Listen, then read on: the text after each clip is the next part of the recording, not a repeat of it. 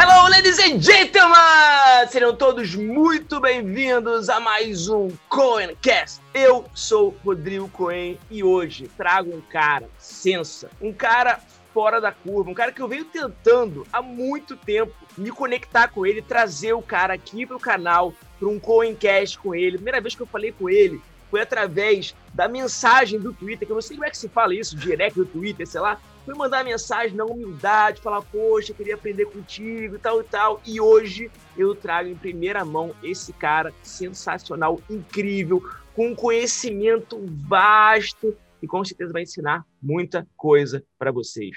Estou falando aqui de Mr. Sérgio Ferro. Sérgio, muito obrigado pela tua disponibilidade, por ter aceitado aqui o convite, ter vindo aqui. A casa é tua, mano. Primeiras palavras aí pra, contigo. Não, eu que agradeço, né? Eu, na verdade, eu estou no mercado já há muito tempo, né? Vou fazer agora em agosto 33 anos de mercado, quer dizer, um belo tempo. Então, eu venho lá desde aquela época do Open e fui estudar nos Estados Unidos depois, na década de 90, pelo, pela própria instituição financeira que eu trabalhava, né?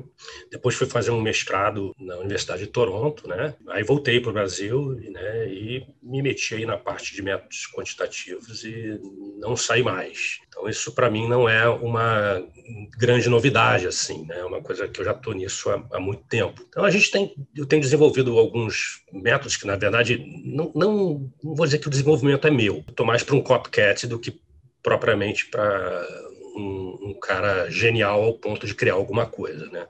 Então eu vejo as coisas lá fora.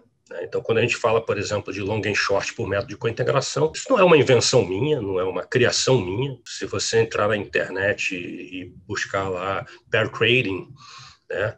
Você vai ver que tem várias plataformas de long and short por método de cointegração no mercado americano. Né? Então, assim, não tem absolutamente nenhuma nada de inovador, digamos assim. Apenas eu trago lá de fora tecnologias que são boas, tento adaptar elas à realidade do mercado local. Cara, mas Sérgio, é sensacional isso, porque a maioria das pessoas não tem a base nem para se cadastrar numa corretora aqui. Muita gente que está assistindo aqui, provavelmente, né, nem, nem ainda começou o seu investimento e você já está anos luz à frente. Então, acho que com certeza você contribui muito né, para a comunidade de investidores aqui do Brasil que querem aprender, querem crescer, querem fazer o seu patrimônio né, aumentar também. Isso é muito importante. E, você falou um pouco é, sobre. Vamos começar de algum lugar, né? Eu queria, eu queria antes de fazer perguntas para você mais técnicas, eu queria que você falasse um pouquinho, que é legal para as pessoas saberem. Muita gente hoje pergunta: eu preciso ser formado em quê para poder investir? Ou para poder fazer um trade um pouco mais avançado, um pouco mais sofisticado? É, existe alguma. Eu preciso ser formado ou não preciso? É, eu tenho que ter passado por algum lugar? Muita gente me pergunta isso. E você que já passou por tanto lugar, tá? Você está aí 32 anos no mercado, tá? É a minha idade, brincadeira. Você está 32 anos no mercado, tipo, é, é, bastante tempo, né? Então, assim, o que, que você pode falar, com certeza, com muito mais base do que eu, para as pessoas que perguntam isso? Pois é, é, uma coisa curiosa, por exemplo, eu sou casado com uma mulher que é engenheira química, né? Então, ela tem vários colegas né, que também são engenheiros. Né? A minha família também é de engenheiros. E, e aí você pensa assim, pô, o cara é engenheiro, então o método quantitativo seria um, um caminho que o cara tenderia a seguir para a parte de investimentos. Mas isso não é uma verdade. Você tem muitos engenheiros que uh, continuam com o dinheiro ali ou no fundo DI ou na própria poupança mesmo, por falta de uh, talvez um estímulo para cair no mercado de renda variável de alguma forma. Como você falou, tem pessoas que não sabem nem como começar, é, não sabem que tem que abrir conta numa corretora, o cara não sabe que ele pode abrir uma posição short, ou seja, uma posição vendida sem ter o ativo. Então, coisas básicas né, é, que as pessoas não conhecem sobre o mercado. Então, não adianta nem falar sobre long and short, por exemplo, se o cara não sabe o, o, básico de abrir conta numa corretora, entender o que é uma margem de garantia, é, entender que ele pode vender sem ter, né? Então tudo isso o cara precisa ter essa essa visão global do mercado, né? Para depois começar a dar os seus passinhos aos poucos para coisas mais sofisticadas se o cara não, não, sabe o básico, não adianta explicar absolutamente nada de sofisticado. Eu tenho alunos que são engenheiros, tenho alunos que são advogados, tenho alunos que são administradores de empresa, tem gente que nem formação é, acadêmica tem e o cara consegue investir porque o cara consegue, ele já conhece a dinâmica ali por trás e aí aprender a metodologia ela se torna muito mais fácil. Eu costumo dizer sempre o seguinte: o difícil é você pegar alguma coisa do zero e desenvolver como eu fiz. Depois que o negócio está desenvolvido, é fácil o aprendizado, entendeu? Porque é um chiclete, você dá, a pessoa mastiga, pronto. Não tem, não, não, não tem nenhuma não, assim, genialidade, não precisa ser top de matemática para poder entender nenhum tipo de modelagem nesse sentido. Né? Se você tiver compreensão uh, de matemática básica, é o suficiente para que você entenda todas as, todos os métodos que a gente usa. Quando você fala de método, então, né, indo um pouco mais para essa questão técnica, eu acho interessante, o que você pode falar para as pessoas que estão assistindo a gente, como eu tenho falado muito sobre métodos quantitativos, e é uma coisa que eu me apaixonei já há um bom tempo e recentemente eu venho trazendo para o mercado, para o meu público, tá? Através do trade, é, especificamente é, através de modelos que eu desenvolvi. Alguns eu peguei que já existiam e dei uma melhorada, outros eu desenvolvi um pouco do zero, um pouco né, do que já existia, mas mais, mais com o meu, com meu conhecimento. E, e eu venho trazendo oportunidades é, é, automatizadas para as pessoas poderem entrar, não através de robô, mas através de indicações na tela, tudo credenciado pela, pela APMEC, tudo registrado. Eu sou analista né, de valores imobiliários, uhum. então é uma coisa que é toda regulada, diferente das, das salas de sinal que a gente tem por aí, né, que fica que aí realmente é outra coisa, mas não, estou falando de uma coisa que é totalmente oficial, tudo certinho. Você pode falar para o meu público né, sobre trade quantitativo, a sobrevivência do trade quantitativo, pudesse falar um pouquinho meio que do zero, o que, que é o trade quantitativo e como é que você, as pessoas podem usar ele é, é, a favor delas para poderem é, ganhar dinheiro né, e melhorar os seus investimentos. É, o, o trade é, quantitativo, ele, as pessoas geralmente tentam associar isso à questão do uso de robôs. E isso não é uma verdade. Existe a parte da análise quantitativa que você faz, que é um modelo é, geralmente econométrico, ou estatístico, ou mesmo matemático, ou alguma coisa que veio da física. Né? Tem alguns processos que a gente usa que veio da, vieram da física, como o filtro de Kalman, é, método de Ornstein-Uhlenbeck, que é um outro método também, que parecem coisas assim extremamente complicadas. O nome realmente é complicado, mas a, a, a compreensão da matemática que está por trás disso, é relativamente simples. Basta que alguém chegue e mastigue isso para você dizer, ah, é assim. Então, o método quantitativo, ele é um método de análise, ponto. É claro que o que, que acontece? Eu sou um cara muito conservador, e aí é uma coisa minha. Né? Eu sempre fui um cara conservador. Né? Talvez pelo fato de ter vindo de banco, banco está sempre trabalhando redeado, né? você toma aqui dali, né? e tenta sempre ganhar um spread. O banco é um intermediário. Então, a minha escola ela foi uma escola é, que teve essa formação. Né? Então, como eu sou um cara é, conservador, eu busco sempre operações que minimizam o meu risco. Que risco? Todo tipo de risco. Então, vai desde o risco é, de mercado, e aí os métodos quantitativos eles têm esse objetivo de minimizar o teu risco de oscilação dos preços dos ativos que envolvem a tua carteira. E aí depois tem a outra parte, que é uma parte opcional, que é você reduzir o risco operacional. Né? Então, por exemplo, aparece lá uma operação de long and short, CSN contra alguma outra coisa. O cara vai digitar lá na, no, no, HB dele, ao invés de botar CSN, ele bota COSAN. Né? Ou NBR com Embraer, por exemplo. Aí o cara ele tem um erro ali operacional associado àquilo. Então, uma das coisas que a gente faz é exatamente facilitar isso para o cara. Quer dizer, ele deixa de digitar, né? e aí são os robôs de execução. Então, o, o, ter o robô de execução tem como objetivo de diminuir exatamente o risco do cara cometer um erro de digitação, alguma coisa nesse sentido. Né? Uh, isso minimiza o risco operacional, mas ele não elimina, porque o fato de você ter colocado um robô não significa que ele vai executar certinho, bonitinho, porque, por exemplo, no long and short ele vai comprar um ativo e vender outro. Pode ser que ele fique despernado, ele comprou um, na hora que ele foi batendo o outro, sumiu a compra e e aí ele desperna e acaba sendo talvez pior do que você é, gostaria. Então, ele não é um instrumento mágico. É isso que as pessoas precisam entender. Ah, então, então eu vou aprender métodos quantitativos, vou usar robôs e a partir daí uh, tudo vai dar certo. Não, não é assim que funciona. Né? Existem os riscos e o mais importante é que você compreenda quais são os riscos que estão, que estão associados àquilo que você está fazendo.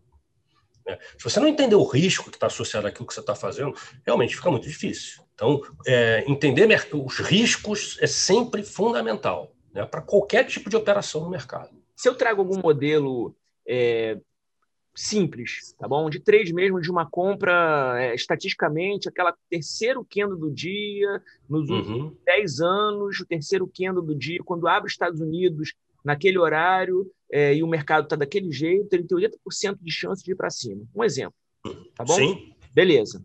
A minha pergunta é, é, isso não é, um, não é um método discricionário, não é um método do ser humano que ele está olhando ele acha acontecer. Não, é um método que foi testado, no passado, e aquilo viu que funcionou no passado, no presente, e tem funcionado. Beleza. Minha pergunta é: você acha que esses métodos, é, é, utilizando modelos, sejam modelos mais sofisticados ou menos, modelos simples, como eu acabei de dar um exemplo, tá?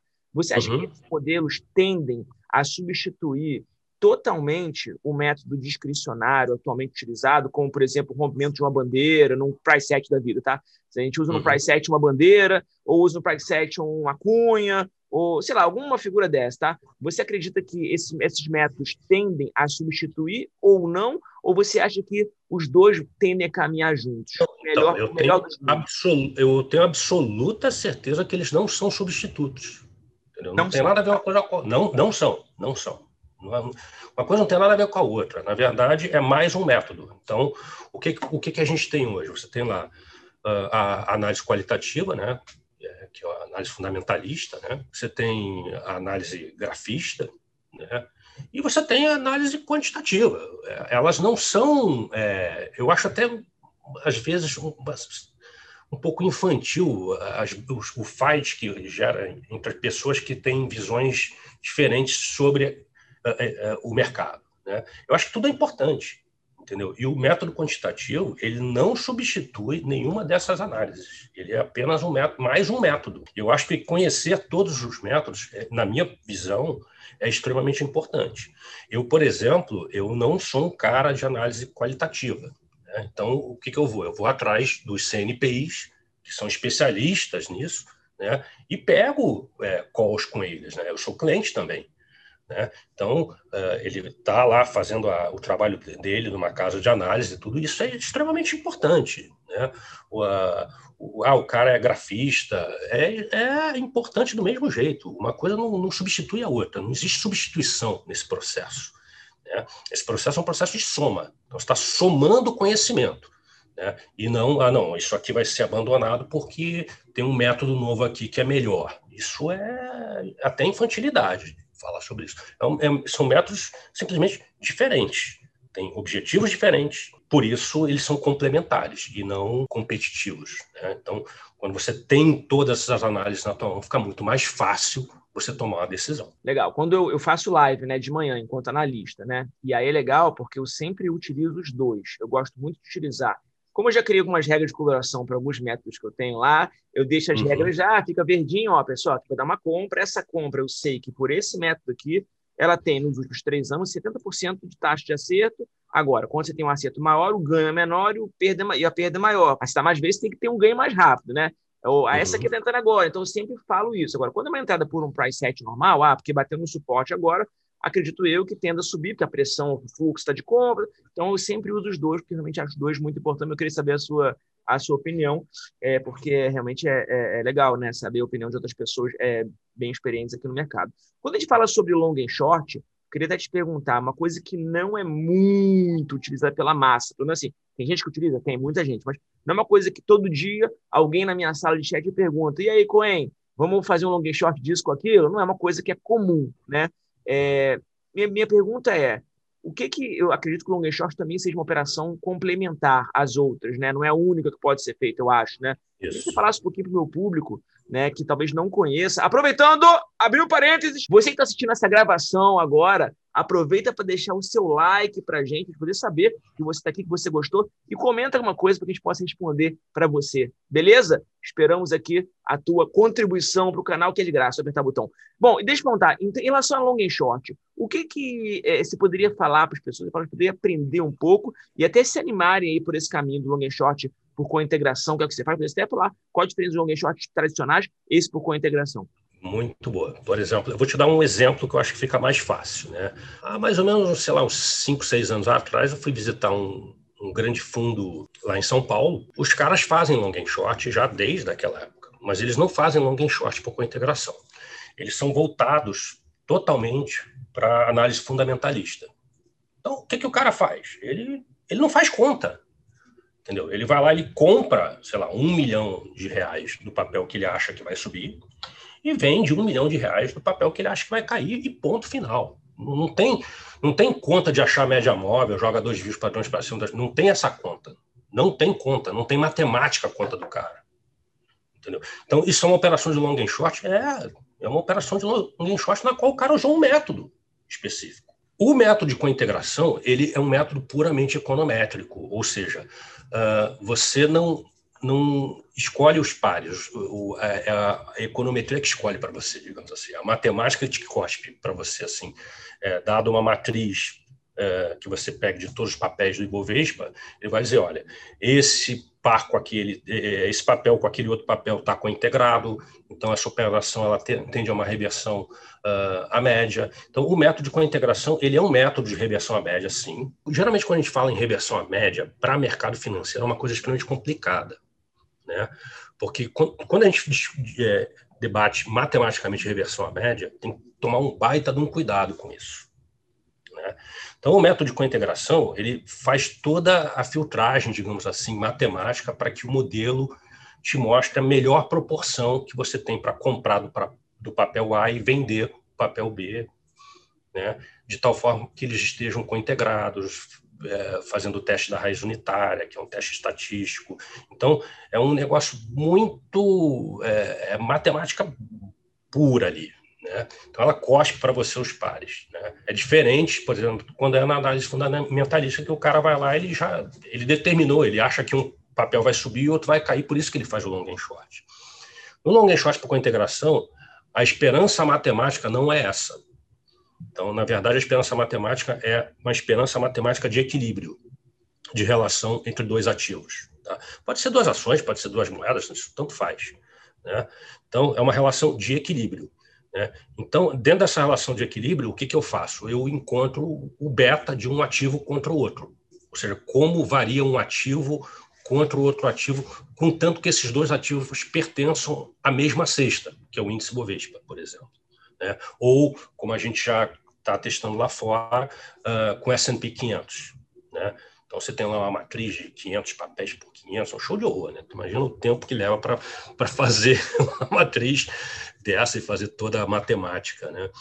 Então, é, mas, enfim, é, é, é, um modelo que é, é o modelo que escolhe para você o que está cointegrado. Agora, o fato daquele par estar cointegrado não significa que você vai fazer. Então, quando você associa a esse método outros métodos, por exemplo, imagine que apareça lá para você, ó, tenho que comprar Petro e vender Vale. Um exemplo. Aí você olha e diz, pô, eu não vou fazer essa operação. Porque, embora esteja bem cointegrado, eu acho que vai acontecer exatamente o contrário. Eu acho que o que eu vou comprar vai cair o que eu vou vender vai subir. Então, eu não vou fazer. Né? Então, quando você associa métodos, é muito mais eficiente o processo. Entendeu? Por isso que eu sempre digo, os, os métodos se somam, eles não se subtraem. Então, aí, bom, agora vamos abrir então aqui uma discussão que eu acho interessante, tá? Por um lado, eu concordo plenamente, eu mesmo faço isso. Agora, por outro, você não acha que quando você associa métodos, você pode também se confundir, porque um método pode dar compra e outro pode dar venda, você não vai saber qual fazer. E ou se não vai fazer nenhum dos dois, vai poder acabar fazendo os dois. Tipo, vou comprar um, ah, sabia que era venda, aí vende. E sabia que era compra, que droga, não. Você não tem esse risco do que você escolher um método que seja um método que você acredite mais. Naquele momento, se os dois estiverem divergindo, você seguir um deles? O que você pensa sobre isso? Quem pergunta muito isso também. Não, eu acho o seguinte: divergência você sempre vai ter. Isso aí faz parte. Se não tivesse divergência, nós não teríamos mercados, não teríamos compradores e vendedores. Então, quando você usa dois métodos diferentes, na qual os dois é, te mostram sinais contrários, ou seja, vetores opostos, aquilo ali não, não, tem que te gerar insegurança. Aquilo ali te gera apenas uma incerteza, que é, que é completamente diferente de insegurança. Né? Então é o seguinte: gerou incerteza, pô, eu não vou fazer. Entendeu? Para que, que eu vou me meter numa, numa, operação que eu tenho uma certa incerteza ali? Tá okay? Se existem outras operações na qual os métodos convergem. Então, vou fazer aquilo que métodos é, diferentes convergem. Tá certo? Ou seja, existe essa oportunidade. Então, quando os vetores são contrários, simplesmente não faço. É simples. Faz sentido. Legal. Falamos um pouco de, de é, long and short com integração, falamos a base, né, matemática dela, isso é importante. Eu já fiz bastante, eu não faço sempre, mas já fiz bastante. É, eu acho legal, realmente é um modelo interessante, é aquele que é reversão à média, né? Então, é, o que a gente usa muito é, é, na análise gráfica é reversão à média também, só que, na verdade, não através da... Isso é, uma, é uma, como se fosse uma distorção, reversão à média, né? ou seja, se eu estiver errado, me corrija. Está muito longe da média. Não, é isso mesmo. Tende a voltar para a média né? Isso, a, o, isso. a relação, né? a razão dos dois pares, das duas ações, do par, né? Beleza. É, existe uma coisa muito comum que o pessoal usa no mercado quântico, que é o momentum. O momentum, momentum. É, um, é reversão à média. Beleza. Agora, o que a gente faz em análise gráfica é justamente ao contrário, que é o quê? A é. gente espera retornar à média, aí aquela média funciona como suporte, aí quando ela volta, a gente compra para poder ir lá em cima. Né? Então, é, uhum. é um pouco diferente. Então, é, mas é legal porque os dois funcionam, né? É, então é bem, é bem interessante. Legal. Aí eu queria te perguntar o seguinte: quando a gente fala sobre opções um pouquinho para as pessoas, tá? Eu entrei no mercado, minha primeira operação que eu fiz foi em 2000, tá? No ano de 2000. Uhum. No ano de 2000, eu tinha 20, 22 anos, e aí eu lembro que meu pai que me incentivou, nunca tinha feito nada de operação na bolsa, é, eu fiz através do home broker, foi a primeira vez que o home broker estava começando a abrir naquela época, eu não cheguei a fazer no mercado Viva Voz, nada disso, fiz pelo home broker mesmo. Foi na VIP Trade na época, que depois virou Ágora, a corretora. E aí eu lembro que naquela época tinha que preencher 20 e tantas folhas para poder depois mandar pelo correio para se cadastrar. Hoje você se cadastra pelo celular e segundos depois recebe e-mail né, da corretora que dá ok para você. Muito diferente. E é assim, eu comecei com opções. E era seco, né? Era opção de telemark, era o que tinha liquidez na época. É, opção a seco, total. É, se você pudesse falar um pouquinho para as pessoas, né? que eu vi que você tem várias estratégias de opção, você tem um curso que você ensina várias coisas né, de opção. É, e são nomes que eu nunca usei, tá? Apesar de eu gostar de opção, eu faço trava, de alta, de baixa. É, mas você tem aí nomes, né? Skill, você nem se pronuncia assim, skill de volatilidade, né?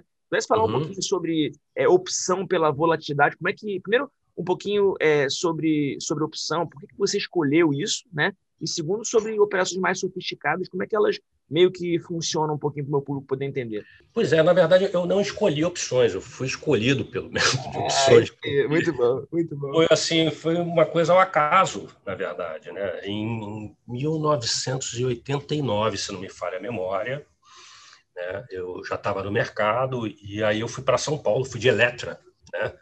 aquele avião antigo, era, era não turbo hélice. Essa não peguei, essa não peguei. Era turbo hélice que tinha na, na ponte aérea.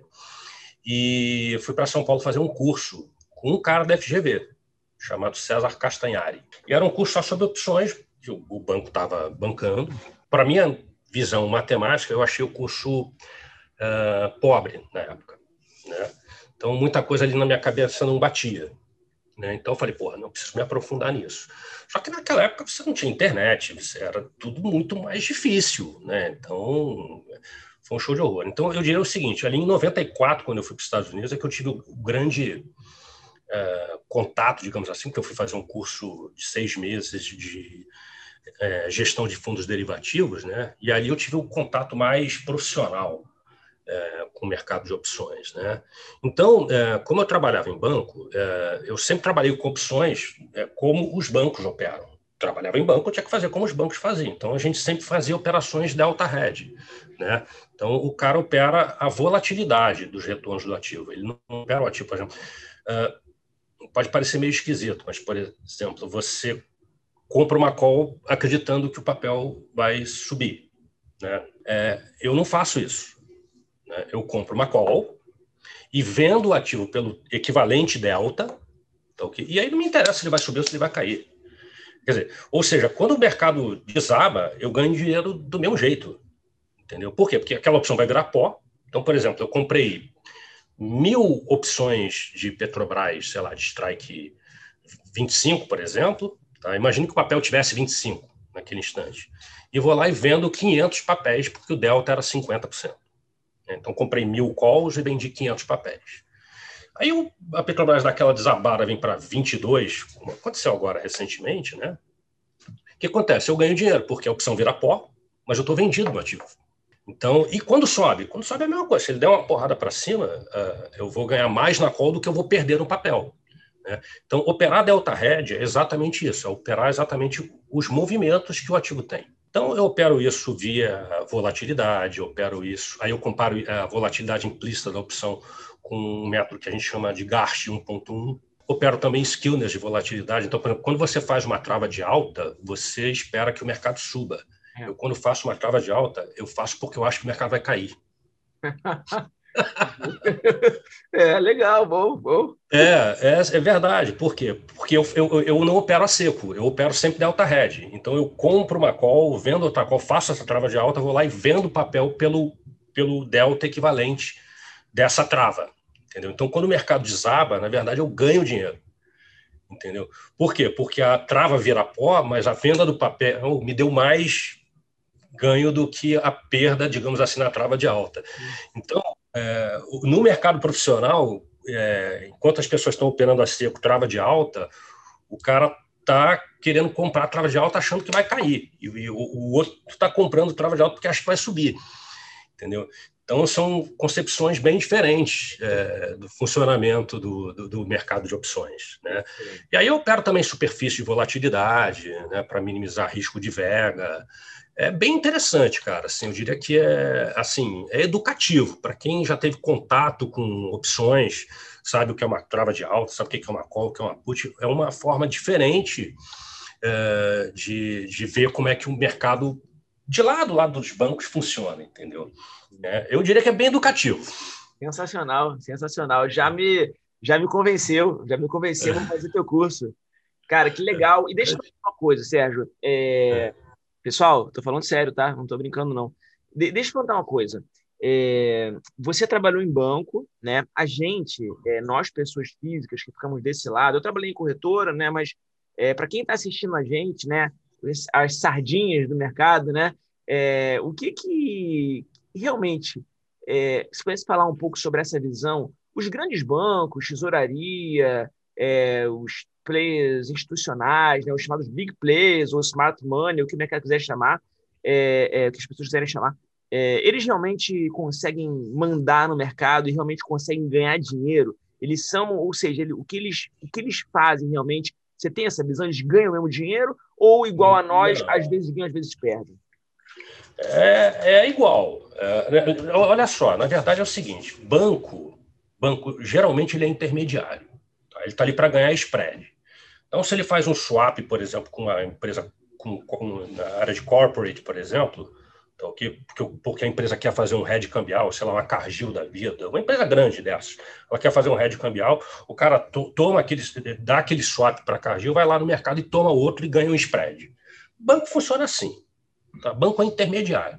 Né? Então, essa história de achar, ah, não, o banco tem posições gigantescas nisso, nisso, naquilo, no direcional, é muito mais difícil. Até porque os operadores, eles não fazem o que eles querem. Eles têm limites de VAR, entendeu? Né? Então, ele é, ele é um cara muito bem controlado ali. Né? Então, é, ele tem uma meta de lucro para ser atingida, por exemplo, operador de uma mesa, e, e ele tem um monte de clientes. Né? Então, é, se ele puder fazer tudo back-to-back, como a gente fala, tomar aqui e dali, tomar aqui e dali pelo mesmo prazo, ele faria e ficaria só com os spreads, sem, com risco só de crédito, enfim. Né? Mas esse é o principal objetivo de banco. Né? Então, às vezes você vê lá, ah, os bancos estão super comprados, por exemplo, no índice futuro, estão super vendidos e tudo. Isso não significa nada porque pode ser que a posição comprada é, é, seja um long and short que o cara fez contra um S&P, por exemplo, entendeu? E não é uma, uma posição direcional. Então, isso é um cuidado que você tem que ter. Você vê lá a quantidade de contratos em abertos, por exemplo, dos gringos na, na posição vendida está aumentando. Então, significa que os gringos estão achando que o mercado vai cair. Não, os caras podem estar comprando opção de IBOV, entendeu? E vendendo o índice apenas por uma incerteza, entendeu? O cara não está operando direcional do ativo. Né? Então, é, bancos têm perdas, claro. É, olha só, eu tenho 33 anos de mercado, eu se eu for contar os bancos que eu vi quebrar, desde que eu entrei no mercado até hoje, pô, dá para dar os, eh, os, dedos das mãos e os dos pés e vai faltar dedo. Entendeu? Porque isso é, é, é chega a ser assim é, infantil isso, porque é óbvio que o banco perde dinheiro. Né? Claro que o banco perde dinheiro, seja por é, porque não, não fez uma má gestão de risco, É, né? A gente vê a crise de 2008, é um exemplo clássico né, do que aconteceu com o sistema americano. Né? Claramente um problema de gestão de risco. Dizer, existia um risco no sistema, né? e os bancos, é, é, as, as, as, áreas de risco que controlam isso, deixaram aquilo acontecer. Né? Aquilo era para ter sido podado já há muito tempo. Né? Então se tornou. É, tinha, tinha banco na crise de 2008 que tinha uma alavancagem de 40 vezes o patrimônio líquido que inclusive é, é, é ilegal de acordo com o acordo da Basileia. Né? Então, o banco também perde, não tem essa. Né? Só você ver lá a crise de 2008, quantos bancos passaram perrengue. Inclusive aqui no Brasil, né? o Itaú acabou incorporando o Unibanco. Né? É, vários bancos menores tiveram problemas e, e tiveram que é, receber algum tipo de socorro de alguma forma ali do, do próprio Banco Central. Né? Então, é, isso é, é, um processo que, cara, banco é como qualquer empresa, você tem, tem o risco de quebrar, claro, é óbvio. A pessoa física também, pessoa física, se você não ficar atento a risco, não, não tiver bem coordenado com aquilo que você está fazendo, uh, você vai perder também. Eu, eu acho que o, o grande objetivo que você tem que ter é remunerar melhor o teu dinheiro. Né? Então, uh, aquele cara que acha que vai ganhar é, 10% ao mês, né? vai começar com mil reais e daqui a cinco anos ele compra metade, sei lá, do estado de São Paulo, é, esquece. Isso não vai acontecer. Entendeu? Então, essa galera que está entrando no mercado achando que, ah, pô, eu, eu, não, eu não quero ganhar 10% ao ano. Dizer, com, com, uma taxa básica de juros de 2,75, o cara ganha 10% no ano, ele acha pouco. O problema é que é uma questão matemática. Se todo mundo for ganhar 10%, não tem dinheiro para todo mundo. Não tem. É, é, é, matemática isso. Entendeu? Não tem, não tem como. Entendeu? Todo mundo vai ganhar 10% e a taxa básica está 2,75. Não tem dinheiro para todo mundo. Entendeu? Então, quando você tem uma taxa lá de 2,75 e você faz operações para ganhar 10% ao ano, é um baita do negócio. Mas o cara, é, uma coisa que tira o cara do mercado é exatamente essa ambição né? a ambição ruim, digamos, né? do cara querer ganhar mais do que o mercado te permite ganhar. Então, isso é ruim. Sérgio, eu ia entrar nesse tema agora, sensacional, porque assim, é, como eu estou no dia a dia com a galera, né, tradando e tal, então as pessoas, eu sou analista, mas eu também opero para mim. Eu não posso operar os uhum. mesmos ativos que eu recomendo, né? Tem a questão da, da lei, claro. né, 30 dias, não pode, mas eu opero para mim, mostro as operações para a galera poder ver que eu também tenho skin in the game. E muita gente me pergunta, já gravei vídeos sobre isso, já respondi, mas essa pergunta sempre volta à tona. A pesquisa da FGV, do, do Giovanetti e equipe que foi feita sobre é, a galera, o, o 97%, 99%, sei lá quantos por cento, não conseguirem ganhar dinheiro com day trade. Tá? Uma coisa que eu digo é que eu também acredito que você viver exclusivamente de day trade é, é uma coisa muito difícil. Aí as pessoas me criticam, até os, os professores me criticam, analistas. Como é que você está falando isso? Eu falo, olha só, um dia eu estava numa live né, com uma galera de, de peso e tal, e aí me perguntaram isso. Falei, cara, qual é a sua opinião? Eu falei, olha, minha opinião é que não dá para viver exclusivamente day trade. Quer dizer, dá, dá, mas é muito difícil. Aí o cara, poxa, você, logo você, como é que você está falando isso? Aí eu falei, olha só, eu estou falando isso por quê? Porque você mesmo, falei para o cara, você mesmo está me perguntando isso, você não vive só disso. Você ganha dinheiro com isso? Ganha, mas você tem várias outras fontes de renda.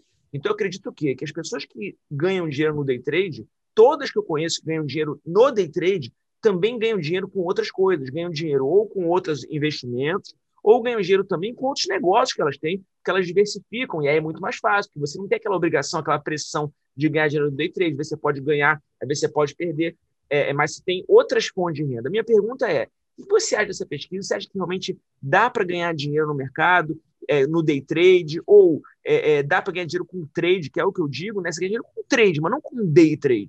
Então, eu queria que você falasse um pouquinho sobre isso, porque você que também é acadêmico, né, em grande parte também da sua vida, se pudesse trazer essa visão, seria legal. É, na verdade é o seguinte, é, a gente precisa entender que é, é sempre importante que você diversifique ativos e métodos.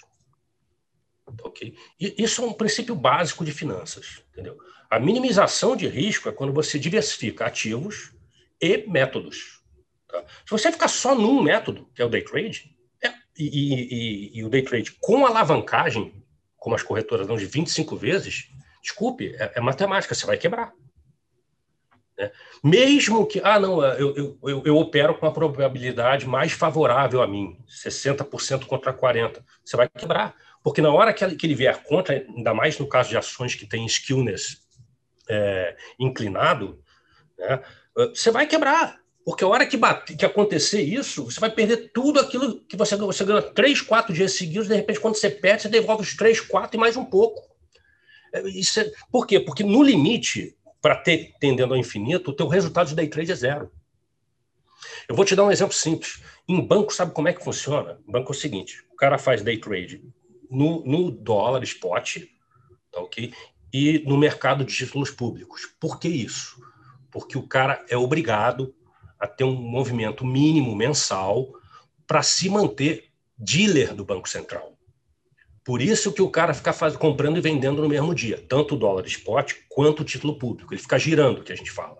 Né? Mas ele fica girando para ganhar dinheiro? Não, ele fica girando para manter o volume que o Banco Central exige, tá, okay? para ele poder continuar sendo dealer. E, e, qual é a vantagem de ser dealer? A vantagem de ser dealer é que você tem acesso aos leilões primários, seja no mercado de câmbio, seja no mercado de título público. Mas eu não conheço, pelo menos nos bancos que eu trabalhei na minha vida, eu não conheço um cara que esteja lá sentado profissional. Eu sou profissional de day trade de alguma coisa, que não seja especificamente para manutenção de dealer. Entendeu? Eu não conheço. Né? Posso estar enganado, mas pelo menos nos lugares que eu trabalhei, não tem. Né? Então, mas eu acho que independente disso, de ter ou não ter, né? eu acho que a diversificação de métodos ela é fundamental. Quando você opera no day trade, você, na verdade, você tem o tempo contra você. Né? Então, quantas vezes provavelmente deve ter acontecido com alguém? Ah, o cara comprou lá, um, sei lá, uma ação, o mercado caiu, estopou ele, no dia seguinte o mercado, a ação voltou toda. Quantas vezes? Entendeu? Então, isso é um problema. Né? Somente quando você tem uma alavancagem, ou seja, com é, mil reais você consegue operar, sei lá, não sei quantos contratos de mini índice, não sei quantos contratos de mini dólar, e aí, obviamente, devido ao tamanho da alavancagem, o cara cedo ou tarde vai, vai quebrar. Entendeu? Então, aquelas contas, elas não estão é, erradas. Né? É, provavelmente, os ganhadores em day trade provavelmente são aqueles que não fazem alavancagem. Entendeu? Mas com uma alavancagem grande, é improvável que o cara seja é, É improvável, veja, eu não estou dizendo que é impossível, tá? mas é improvável que o cara seja vencedor. Demais, demais. Mas você acredita que se o cara fizer diversificação, ele consegue, mesmo com os day trades dele, também ajudar a Sim. remunerar a carteira dele? Sim, eu, eu, eu, por exemplo, vou te dar um exemplo. É, eu faço operações de long and short, e aí o que, que eu olho? É, as operações de long and short, por com integração, elas têm um negócio que a gente chama de meia-vida. Né? Então, eu pego faço uma operação que tem uma meia-vida de oito dias para o retorno à média. Aí eu entro na operação hoje. A operação vai a meu favor, ela, hoje ela está dando 2% de ganho num dia. Tu acha que eu vou carregar essa operação? Claro que não. Entendeu? Eu saio fora. Entendeu? Pô, eu estou ganhando o, que seria em um ano, 2,75, por exemplo, estou ganhando em um dia. Eu não vou esperar, cara. Entendeu? Eu vou botar no bolso. Não vou esperar voltar para a média nada, pô. Ganhar 2% num dia, tchau. Tchau, tchau. Tchau, operação. Então, boa parte das minhas operações, por exemplo, de long and short, que não são feitas com o objetivo de day trade, acabam se tornando day trade porque eu não vou ficar esperando. Então, quando você diversifica métodos, vai por mim. A, chance de você ser vencedor é bem grande. Sensacional. Muito bom.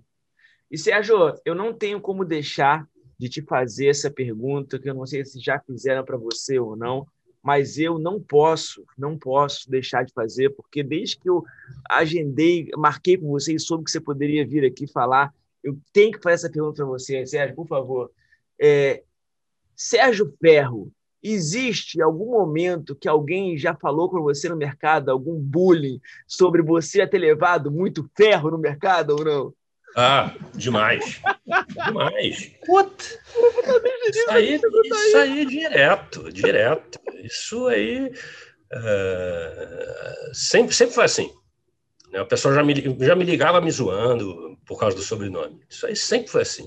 Sensacional. Né? É que... Mas eu, eu, eu, na verdade, eu, assim, eu, eu, nunca me incomodei nem com isso. E, por exemplo, eu sou estrábico, né? É. Ou seja, o famoso vesgo, né? Então, é, desde criança, é, eu sempre eu aprendi a lidar com esse tipo de situação, né? Do tipo, eu tinha duas coisas boas. Eu, eu, eu era vesgo, então eu sofria bullying por causa do, do, de ser vesgo, mas eu, eu era um baita de um CDF e eu era, por incrível que pareça, muito bom de bola. E para molecada, você sabe que isso é um negócio, é. porra, né, que já te coloca né, na galera lá, lá no topo, né? Então, quando o nego vinha me zoar, pô, tá, tá aí vejo, caramba, pô, sou vejo, mas jogo mais do que você. Isso aí, mano, bem, mano, bem, isso aí. Sou vejo, mas jogo mais do que você. Sou vejo, mas tiro nota melhor que você. Então, é, é, e aí essas brincadeiras, eu, eu realmente eu nunca. Eu sou gaúcho também, né? É, não tem jeito. É, aí pronto. É, pedi, pedi para é, Vesgo, Gaúcho e sobrenome Ferro. Pô, você imagina a quantidade, ou seja, tem, assim, bullying farto. Né? Embora não tenha sotaque mais de. de, de é verdade, não tem. Porque, é. é. porque eu vim, eu vim para o Rio, eu tinha 10 anos de idade. Né? Eu então... achei perguntar se era do Rio mesmo, porque você é do Rio. É. Não, eu nasci no Rio Grande do Sul, né, mas com 10 anos eu vim para o Rio, porque o meu pai queria que nós estudássemos no Colégio Militar do Rio. Ah, tá. Meu pai era militar, né? Já, já é falecido e tudo, e aí nós viemos é, é, do Rio Grande do Sul, do interior do Rio Grande do Sul, né? A gente morava em Santa Maria, que é aquela cidade que teve aquela, aquela catástrofe lá da Boate Kiss. Hum. Né, e viemos, meu pai veio transferido para cá exatamente para a gente poder estudar no Colégio Militar do Rio. Uau, Legal. E como é que as pessoas fazem para te encontrar nas redes sociais, quiserem fazer seu treinamento? Como é que faz? É, então, o meu treinamento está no é, sucerano.com. Mas o pessoal pode também me achar no Instagram, Sérgio HC Ferro, né? ou no Twitter. Né? No, no Twitter também. Né? Tem bastante seguidores lá no Twitter. Aliás, você me achou pelo Twitter. Te achei por lá. Achei lá. Achei lá Exatamente. Eu não conhecia, eu olhei e falei, mano, é esse cara aí que eu vou Vou correr é. atrás para poder aprender dele. Excelente. É. Sérgio, você gostaria de falar alguma coisa para as pessoas que estão aqui na live, dar o seu recado? Não, eu assim, o único recado que eu tenho é o seguinte: eu acho que as pessoas, é, primeiro, não precisam ter medo uh, de bolsa, não precisam ter medo de métodos, mas te, tem que deixar de ter muita ambição, de achar que o mercado financeiro é para você ficar é, milionário, vou botar 100 mil e vou viver disso. A vida não é bem assim. Tá? Então, uh, aprenda a remunerar bem o teu dinheiro e aprenda que o mercado tem suas limitações. Né? Eu, com 33 anos de mercado, o dinheiro que eu ganhei na minha vida foi de bônus, de bancos, entendeu? E de remunerar bem o, o meu capital, né? Mas, uh, assim, ficar milionário da noite para o dia é, é só se for na sorte, né? porque não, não, é, não, não, não é possível, não é possível, é Vai. muito improvável. Então, é, a ambição ela tem que ter o seu limite, né? Uh, e uma coisa que você não pode ter é medo. Né? Então, busque informação, busque aprender métodos, né? Uh, busque bons profissionais para que você tenha é, boas informações. Né? Porque a gente, como tudo na vida, a gente tem profissionais bons, profissionais ruins, isso faz parte, né? A gente tem jogador de futebol bom, jogador de futebol ruim, tem bons jornalistas, jornalistas ruins, bons atores, atores ruins, bons músicos, músicos ruins. A vida de mercado financeiro não é diferente. Sensacional. Conversei com Mr. Sérgio Ferro, esse cara sensacional, incrível, que ensinou muito, muito, muito a gente. Pelo menos eu aprendi, acredito que você também, que está assistindo a gente, também aprendeu. Se você gostou, deixe seu like aqui e comenta. Fala, ó, fiquei até o final, adorei. E faz suas perguntas, com certeza a gente vai ter um grande, grande, grande prazer em responder. Até a próxima. Sérgio, muito sucesso e prazer estar aqui contigo. Obrigado. Prazer foi meu e quiser me chamar de novo é só chamar. Tá bom, valeu. Até a próxima.